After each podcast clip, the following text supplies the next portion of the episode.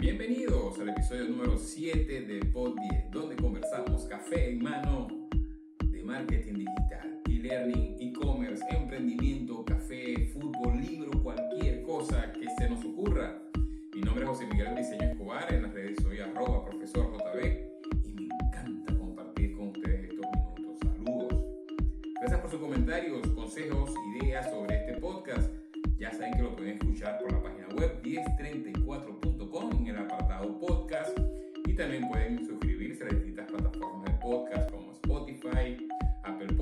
SoundCloud y un largo etcétera. También se pueden suscribir a nuestro canal de YouTube. El canal de YouTube tiene como nombre 1034. ¿Saben qué 10 en letras? 34 en números.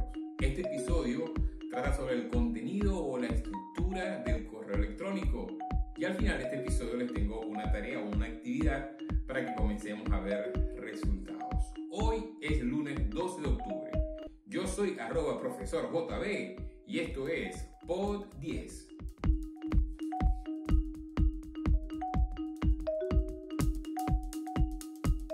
Antes de comenzar, quisiera hacer un comentario sobre este día. Hoy es 12 de octubre. Bueno, este episodio se está emitiendo hoy 12 de octubre Día que se celebra el Día de la Raza, el Día de la Resistencia Indígena, el Día de la Hispanidad o el Día del Panamericanismo. Yo diría que se conmemora el encuentro o choque de dos mundos, de dos formas de ver el mundo.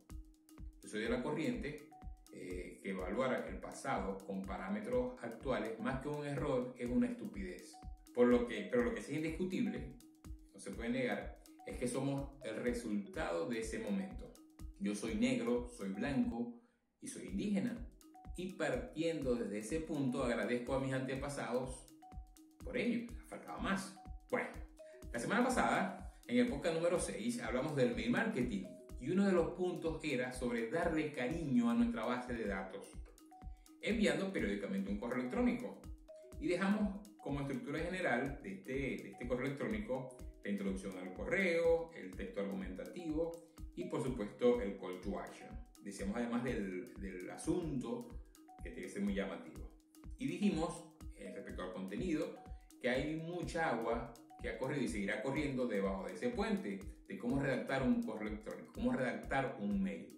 En la clase de hoy, el día de hoy, en este podcast, vamos a hablar sobre este punto específico, sobre la redacción o la estructura del mail. En una ocasión, hablando de, estas, de, estas dos de estos dos temas, eh, haciendo mi tesis de grado, el profesor tutor, uno de ellos, me hizo la siguiente sugerencia.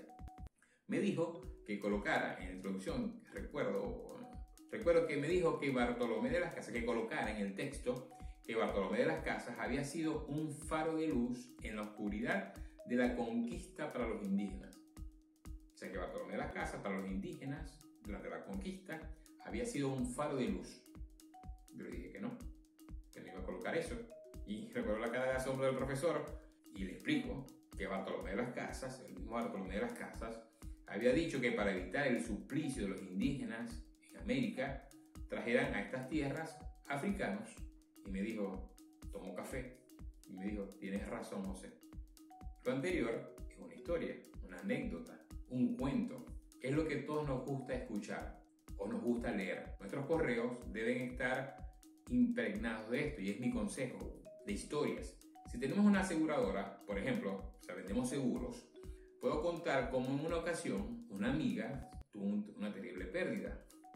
Accidente su esposo murió dejándola devastada y con una pequeña niña.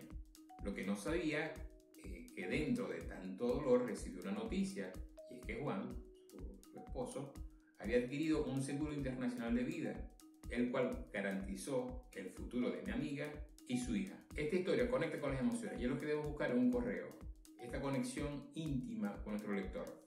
Y luego, este correo lo finalizamos con un call to action, que pudiese ser en este caso de, la aseguradora, más historias en el siguiente enlace. O por ejemplo, asegura tu futuro y el de los tuyos y colocan el enlace. Luego de la historia, llamamos a la acción. Si recibimos periódicamente un correo con historias con las cuales nos sentimos conectados, vamos a esperar estos correos. Si los correos, al contrario, son de ventas, seguramente no lo vamos a abrir o lo vamos a colocar en spam o lo vamos a eliminar o nos vamos a, eh, eliminar la suscripción de este, de este correo. Entonces, el llamado es a conectar con la audiencia, con nuestra base de datos a través de historias. Pues como dijo Tyrion Lannister,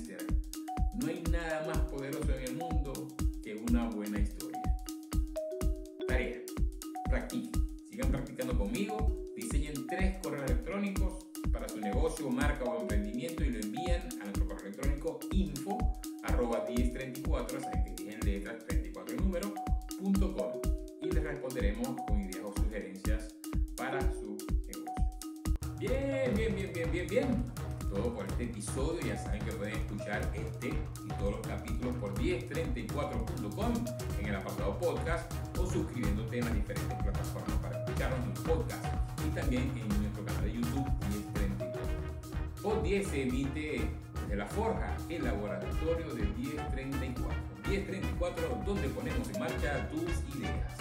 Mi nombre es José Miguel Diseño Escobar, arroba profesor J en las redes y les invito a escucharnos la semana que viene.